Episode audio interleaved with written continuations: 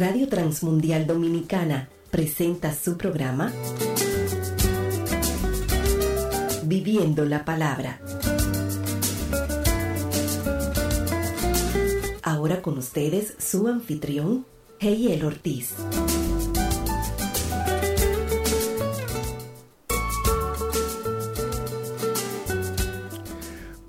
Buenas sean todos y todas, bienvenidos a el programa Viviendo la Palabra, les habla Heyel Ortiz, bienvenidos a nuestra tercera temporada, estamos iniciando en el día de hoy nuestra tercera temporada del programa Viviendo la Palabra, siguiendo en nuestra serie una vida cristiana en una sociedad corrupta, siendo cristianos en una sociedad corrupta. Y en el día de hoy estamos hablando de un matrimonio modelado por el Evangelio. Recuerden que estamos basando nuestra serie en Primera de Corintios y en esta ocasión llegamos al capítulo 7. Venimos del capítulo 6 donde se aborda el tema de la sexualidad prácticamente al final del capítulo y el apóstol Pablo nos lleva a el espacio donde la sexualidad debe ser ejercida con responsabilidad y ese espacio es el matrimonio.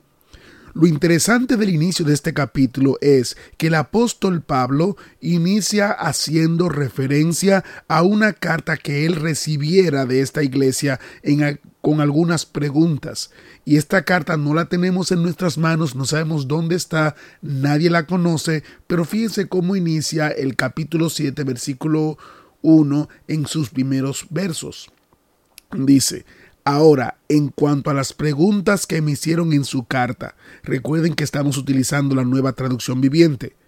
¿Cuál fue la pregunta exacta? Bueno, no sabemos porque no tenemos información sobre esta carta. Lo que sí sabemos que esta carta abordaba, entre otros temas, la inmoralidad sexual o cómo debían abordar esos temas en la iglesia.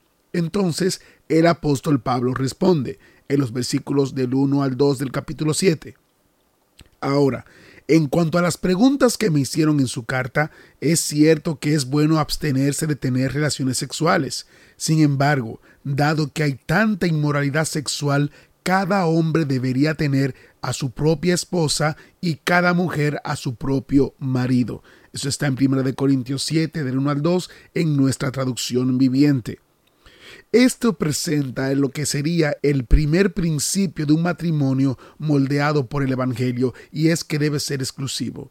El matrimonio debe ser exclusivo y esta exclusividad ayudará a combatir la inmoralidad sexual. Fíjense cómo dice el apóstol Pablo. Sin embargo, dado que hay tanta inmoralidad sexual, cada hombre debería tener su propia esposa y cada mujer su propio marido.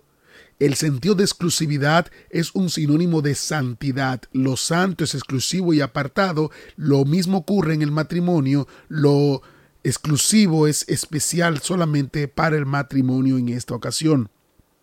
Número 2. En un matrimonio moldeado por el Evangelio deben llegar al acuerdo de protegerse y buscar a Dios de mutuo acuerdo. Y, este, y de esta manera no provocar entonces tentaciones innecesarias. Fíjense cómo plantea Pablo en 1 Corintios 7 del 5 al 7. No se priven el uno al otro de tener relaciones sexuales a menos que los dos estén de acuerdo en abstenerse de la intimidad sexual por un tiempo y limitada para entregarse más de lleno a la oración. Después deberán volverse a juntar a fin de que Satanás no pueda tentarlos por la alta falta de control del dominio propio. Eso les digo a modo de concesión, no como mandato. Sin embargo, quisiera que todos fueran solteros igual que yo, pero cada uno tiene su don específico de Dios, unos de una clase y otros de otra clase. En el matrimonio yo debo de proteger a mi esposa, mi esposa debe protegerme a mí y por igual debemos buscar ambos al Señor. No podemos bajo ningún concepto pretender y entender que nosotros vamos simplemente a dedicarnos a un solo aspecto en el matrimonio. El matrimonio debe reflejar la relación de Cristo con la iglesia y parte de ese reflejar de Cristo con la iglesia es buscar al Señor juntos y debe ser de mutuo acuerdo, no debe ser impuesto, no debe ser forzado, debe ser de mutuo acuerdo entre ambas partes. Punto número 3. En un matrimonio moldeado por el Evangelio, debe comunicar el Evangelio a los no creyentes, aun cuando estos sean sus propias parejas. Fíjense lo que plantea Pablo, y esto es muy interesante. Primera de Corintios 7, del 12 al 16 dice, Ahora me dirigiré al resto de ustedes. Aunque no tengo un mandato directo del Señor, si un creyente está casado con una mujer que no es creyente y ella está dispuesta a seguir viviendo con él, no debe abandonarla. Y si una creyente tiene un esposo que no es creyente y él está dispuesto a seguir viviendo con ella, no debe abandonarlo. Pues la esposa creyente da santidad a su matrimonio y el esposo creyente da santidad al suyo. De otro modo sus hijos no serían santos, pero ahora son santos. En cambio, si es el esposo o la esposa no creyente insiste en irse, dejen que se vaya. En esos casos, el cónyuge creyente ya no está ligado al otro porque Dios los ha llamado a ustedes a vivir en paz. ¿Acaso ustedes esposas no se dan cuenta de que sus maridos podrían ser salvos a causa de ustedes? ¿Y ustedes esposos no se dan cuenta de que sus esposas podrían ser salvas a causa de ustedes? Es interesante ver cómo el vivir adecuadamente en el matrimonio, aun cuando una persona, uno de los dos, no es creyente, puede servir para comunicar el Evangelio y alcanzar a la otra persona para Cristo. ¿Por qué esto es interesante?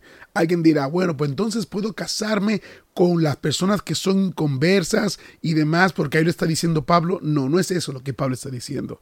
Pablo plantea la realidad de que si se da el caso de que dos personas no son creyentes y una de ellas viene a los pies de Cristo primero, no debe separarse de la otra persona simplemente porque él es creyente y la otra persona no, y viceversa. Al contrario, ¿qué debe hacer? De parte del creyente no debe poner impedimento para que el matrimonio continúe. Ahora bien, ¿por qué? Porque de esta manera puedes ganar a esa persona para Cristo. Y si puedes ganar a tu esposa o a tu esposo, lo mismo puede ocurrir con otras personas que no son creyentes que miran tu matrimonio. El matrimonio modelado por el Evangelio, comunica el Evangelio a todo el mundo o debe de comunicar el Evangelio a todo el mundo. Si estás casado, si estás casada y tu matrimonio no está comunicando el Evangelio, deben venir a cuentas con el Señor, arreglar los elementos que tengan que arreglar, porque tu matrimonio debe de comunicar el Evangelio a otras personas. ¿Por qué? Porque el matrimonio es un ejemplo de la relación de Cristo con la iglesia. Otro punto es que en un matrimonio modelado por el Evangelio entiende que el matrimonio es para toda la vida. No tiene fecha de vencimiento salvo con la muerte. Fíjense que plantea el apóstol Pablo en los versículos del 10 al 11 del capítulo 7. No obstante, para los que ya están casados tengo un mandato que no proviene de mí, sino del Señor. La esposa no debe dejar a su marido, pero si lo deja que no se case de nuevo o bien que se reconcilie con él y el marido no debe dejar a su esposa.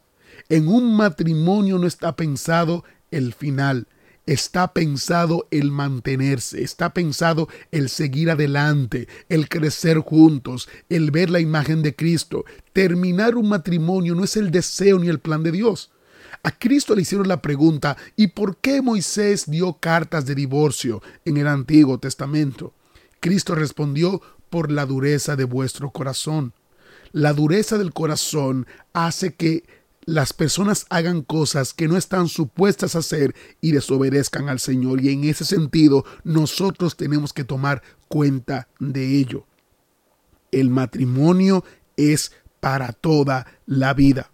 Otro elemento es, en un matrimonio modelado por el Evangelio, la procedencia y el estado no debe ser un factor determinante, sino el deseo de cumplir los mandamientos de Dios. No sabemos muchas veces el trasfondo de las personas con las cuales nos vamos a casar. Los vamos conociendo a medida que nos vamos relacionando con esas personas. Pero el valor determinante no debe ser el trasfondo histórico que esa persona tenga, sino cuál es el deseo que tiene esa persona de vivir para Dios. Fíjense lo que plantea el versículo 17. cada uno debería seguir viviendo en la situación que el Señor lo haya puesto y permanecer tal como estaba cuando Dios lo llamó por primera vez.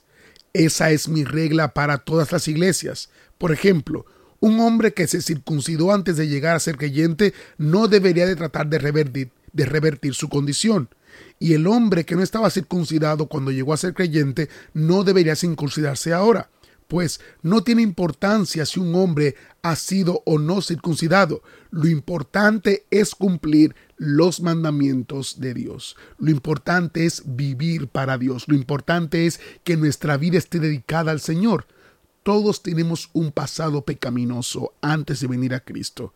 Y lo importante no es nuestro pasado pecaminoso, sino cómo nuestro corazón ha sido transformado por Dios luego que le conocemos y cómo ese deseo de servir a Dios sigue más hacia adelante. Y esto es un consejo para aquellos jóvenes que aún no se han casado. Antes de ver la procedencia, piensa y analiza hacia dónde se inclina el corazón de ese joven o el corazón de esa muchacha. Eso debe ser tu primer elemento a considerar. Hacia dónde se inclina su corazón. Otro elemento importante es, en un matrimonio modelado por el Evangelio, el fin no es vivir en este mundo como el mundo vive, pues este mundo ya tiene su fecha de vencimiento. ¿Cuál es el consejo de Pablo? Déjenme decirles lo siguiente, amados hermanos. El tiempo que queda es muy breve, así que deben de ahora en adelante los que están casados no deberían concentrarse únicamente en su matrimonio. Los que lloran o los que se alegran o los que se compran casas no deberían ser absorbidos por las lágrimas, ni su alegría ni sus posesiones. Los que usan las cosas del mundo no deberían apegarse a ellas, pues este mundo, tal como lo conocemos, pronto desaparecerá este mundo va a llegar a su fin y nosotros en nuestro matrimonio debemos optar no por el presente, sino por el futuro en nuestra relación con el Señor. Por último, en un matrimonio modelado por el Evangelio debe tener como fundamento principal el amor a Dios. ¿Cuál es el consejo? Una esposa está ligada a su esposo mientras el esposo vive. Si su esposo muere, ella queda libre de casarse con quien quiera, pero solamente si ese hombre ama al Señor. ¿Por qué el amor a Dios es importante en tu relación matrimonial? Porque si ama a Dios, te amará a ti. Si ama a Dios, amará a tus hijos, amará a los prójimos, amará la manera en cómo Dios manda hacerlo y lo va a obedecer. Nosotros como creyentes debemos de velar por eso, debemos de velar por la idea de que tenemos que amar más a Dios que sobre todas las cosas. Este es un mandamiento que tiene bastante importancia. Así que en este programa de inicio de temporada, la Biblia nos está planteando cómo un matrimonio debe verse y lo que yo tengo que pensar si no me he casado antes de dar ese paso. Gracias por estar en sintonía con nosotros. Te invito a que sigas con nosotros y que continúes disfrutando de todo lo que tenemos para ti en RTM Dominicana en línea. Les habló Heiel Ortiz. Hasta una próxima ocasión. Dios les bendiga.